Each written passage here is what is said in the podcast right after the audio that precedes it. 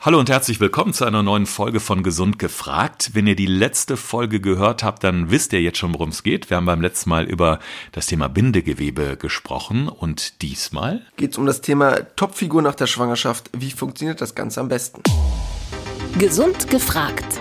Fünf Tipps für deine Gesundheit mit TV-Reporter Thorsten Slegers und Personal Trainer Alexander Nikolai. Ich bekomme immer wieder von Kundinnen die Frage, Alex, was soll ich jetzt machen direkt nach der Schwangerschaft? Wie kann ich wieder meine alte Figur zurückkriegen oder vielleicht noch eine bessere Figur bekommen? Und darum ranken sich ganz viele Mythen oder auch ganz viele komische Hintergründe, die Leute dort manchmal in ihrem Kopf haben. Und das wollen wir heute mal ein bisschen aufklären. Da bin ich auf jeden Fall gespannt, was da von dir als Personal Trainer kommt, Alex. Also ich bin ja auch Papa. Mein Sohnemann, der wird jetzt 16. Das ist also schon eine ganze Weile her. Aber wenn ich jetzt mal gerade so zurückdenke, hm, da war das bei meiner Frau so, am Anfang ging das quasi automatisch, auch im Bekanntenkreis bei den ganzen Mamas. Aber viele haben dann irgendwann wirklich gestöhnt und gesagt, boah, also irgendwie, es wird jetzt richtig anstrengend ähm, ich, ich nehme nicht weiter ab. Ist das äh, so der Klassiker, um es jetzt mal, äh, ja, ist ein bisschen böse formuliert, aber ich glaube, viele Damen, die uns jetzt zuhören, die, die wissen, was ich meine. Ja, wir wollen ja bei der Wahrheit bleiben. Das ist ja das Trügerische gerade ganz oft. Allein durch die Geburt verliert eine Frau automatisch fünf bis sechs Kilo. Das ist normal. Dann kommt die Zeit des Stillens, das sind so sechs bis zwölf Monate, je nachdem. Und in der Zeit nehme ich natürlich automatisch weiter ab, weil ich allein durch Stillen circa 500 Kalorien am Tag mehr verbrauche. Und die Frau denkt sich dann so nach dem Motto, super, ich habe ein Kind geboren, der liebe Gott schenkt mir meine alte Figur wieder. Ähm, das hält aber leider nur ein paar Monate an, weil sobald das Stillen weniger wird oder halt dann beendet ist, habe ich leider keinen Kalorienmehrverbrauch mehr und dann stagniert das ganze Gewicht und dann ist guter Rat teuer. Da bin ich jetzt schon sehr gespannt auf die Tipps von dir gleich.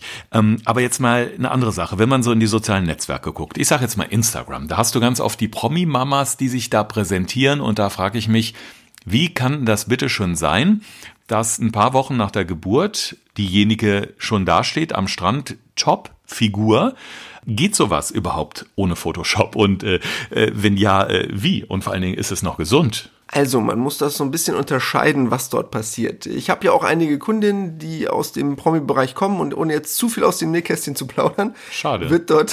das hätte mich jetzt wahnsinnig interessiert. Ja, wir machen das immer anonym, wird dort gerne ja ein bisschen nachgeholfen.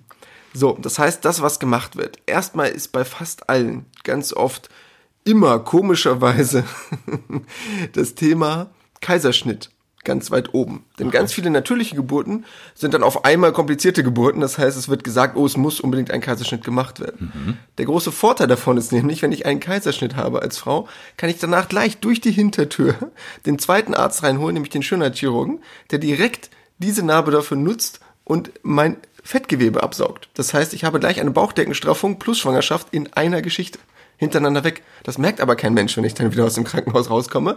Und es sieht sofort top aus. Und wenn ich dann noch das mit dem Stillen sein lasse, habe ich natürlich zwei perfekte Voraussetzungen, um einen mega Beachbody zu haben, direkt ein paar Wochen nach der Schwangerschaft. Ich bin jetzt echt baff.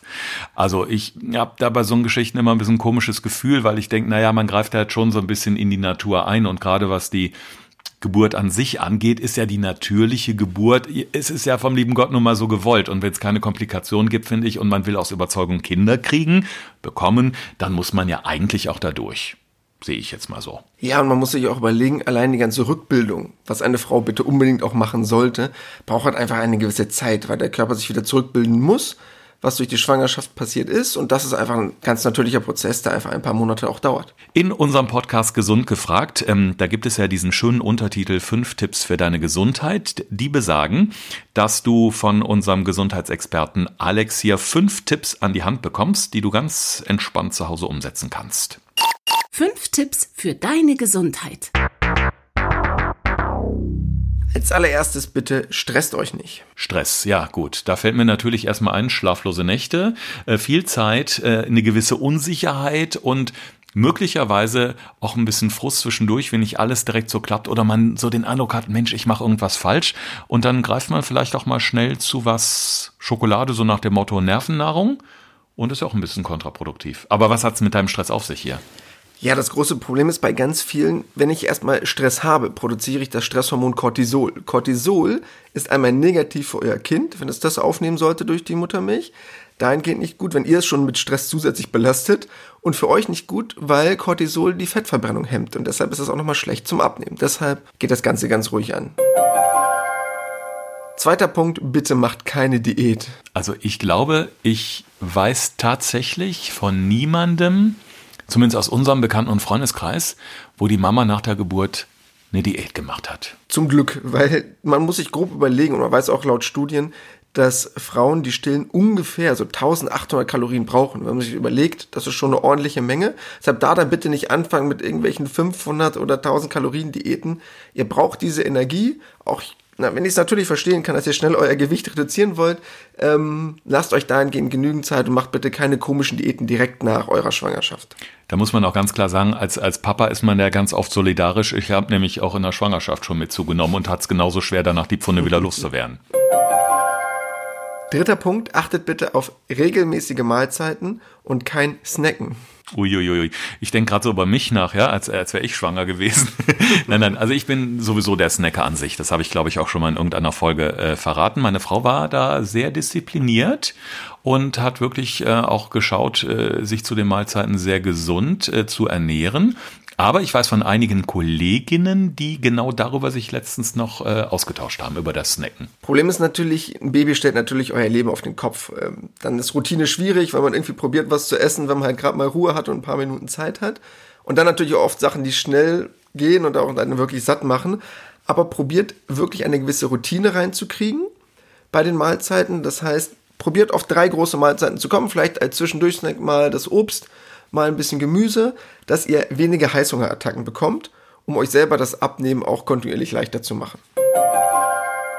Dann der vierte Punkt, kocht so oft wie möglich selber und kocht vor. Selber kochen ist natürlich äh, die beste Variante, das glaube ich auch, aber mit dem Vorkochen kann ich mir auch ehrlich gesagt vorstellen, wenn beispielsweise der Papa wieder arbeiten ist und die Mama sich ums Kind kümmert, dass oft Zeit fehlt. Aber wahrscheinlich ist es auch einfach oft eine Ausrede, oder? Ja, das Ding ist natürlich, probiert man dann oft und ganz schnell, sich irgendwelche Gerichte zuzubereiten. Dann sind es halt leider auch oft die Fertiggerichte oder zwischendurch mal der Schokoriegel.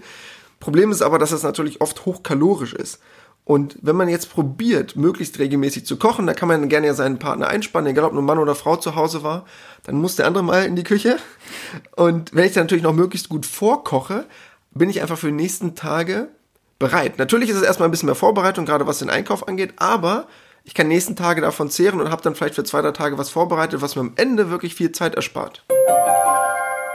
Und der letzte Punkt, Nummer 5, bewegt euch regelmäßig. Sport ist ein ganz entscheidender Faktor. Das wäre jetzt nämlich meine Frage in der Tat gewesen. Ernährung ist die eine Sache, aber was kann sich die frisch gebackene Mami danach schon zumuten sportlich? Also erstmal ganz wichtig, weil es mir total am Herzen liegt, bitte macht eine Rückbildung.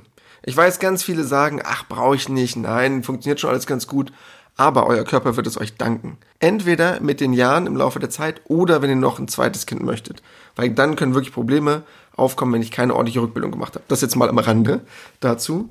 Und der zweite ganz wichtige Punkt dabei ist, ich brauche unbedingt ein gewisses Maß an Muskulatur, um meinen Grundumsatz zu erhöhen bzw. hochzuhalten. Weil der war bisher hoch, weil ihr ein Kind gestillt habt, das ist ja jetzt aber nicht mehr.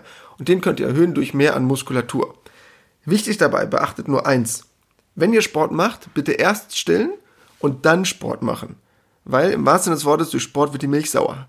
Das heißt, wenn ihr Sport macht, produziert ihr halt Laktat, Milchsäure und das mag das Kind überhaupt nicht. Okay, und vielleicht seid ihr ja gerade mit eurem Kind beschäftigt und äh, habt versucht, irgendwie diese Tipps ähm, aufzuschreiben, wie auch immer an die Kladde am Kühlschrank zu packen. Macht euch keinen Stress, denn wie immer gibt es in den Shownotes zu dieser Folge diese fünf entscheidenden Tipps für euch nochmal, wie ihr nach der Schwangerschaft entspannt und vor allen Dingen auch gesund abnehmen könnt. Ja, wir werden das Ganze auf Instagram auch nochmal hochladen. Dort könnt ihr dann auch nochmal direkt auf unsere Seite gehen und die einzelnen Tipps nochmal einzeln angucken, wenn ihr jetzt gerade ein bisschen im Stress wart. Und du musst mir, glaube ich, gleich, wenn das Mikro aus ist, noch ein bisschen mehr aus dem Nähkästchen erzählen, wie die ganzen Promi-Ladies das ja machen mit dem Abnehmen. Das war Gesund gefragt. Der Expertentalk mit Thorsten Slegers und Alexander Nikolai. Wenn es dir gefallen hat, abonniere gerne unseren Podcast und verpasse keine neue Folge mehr.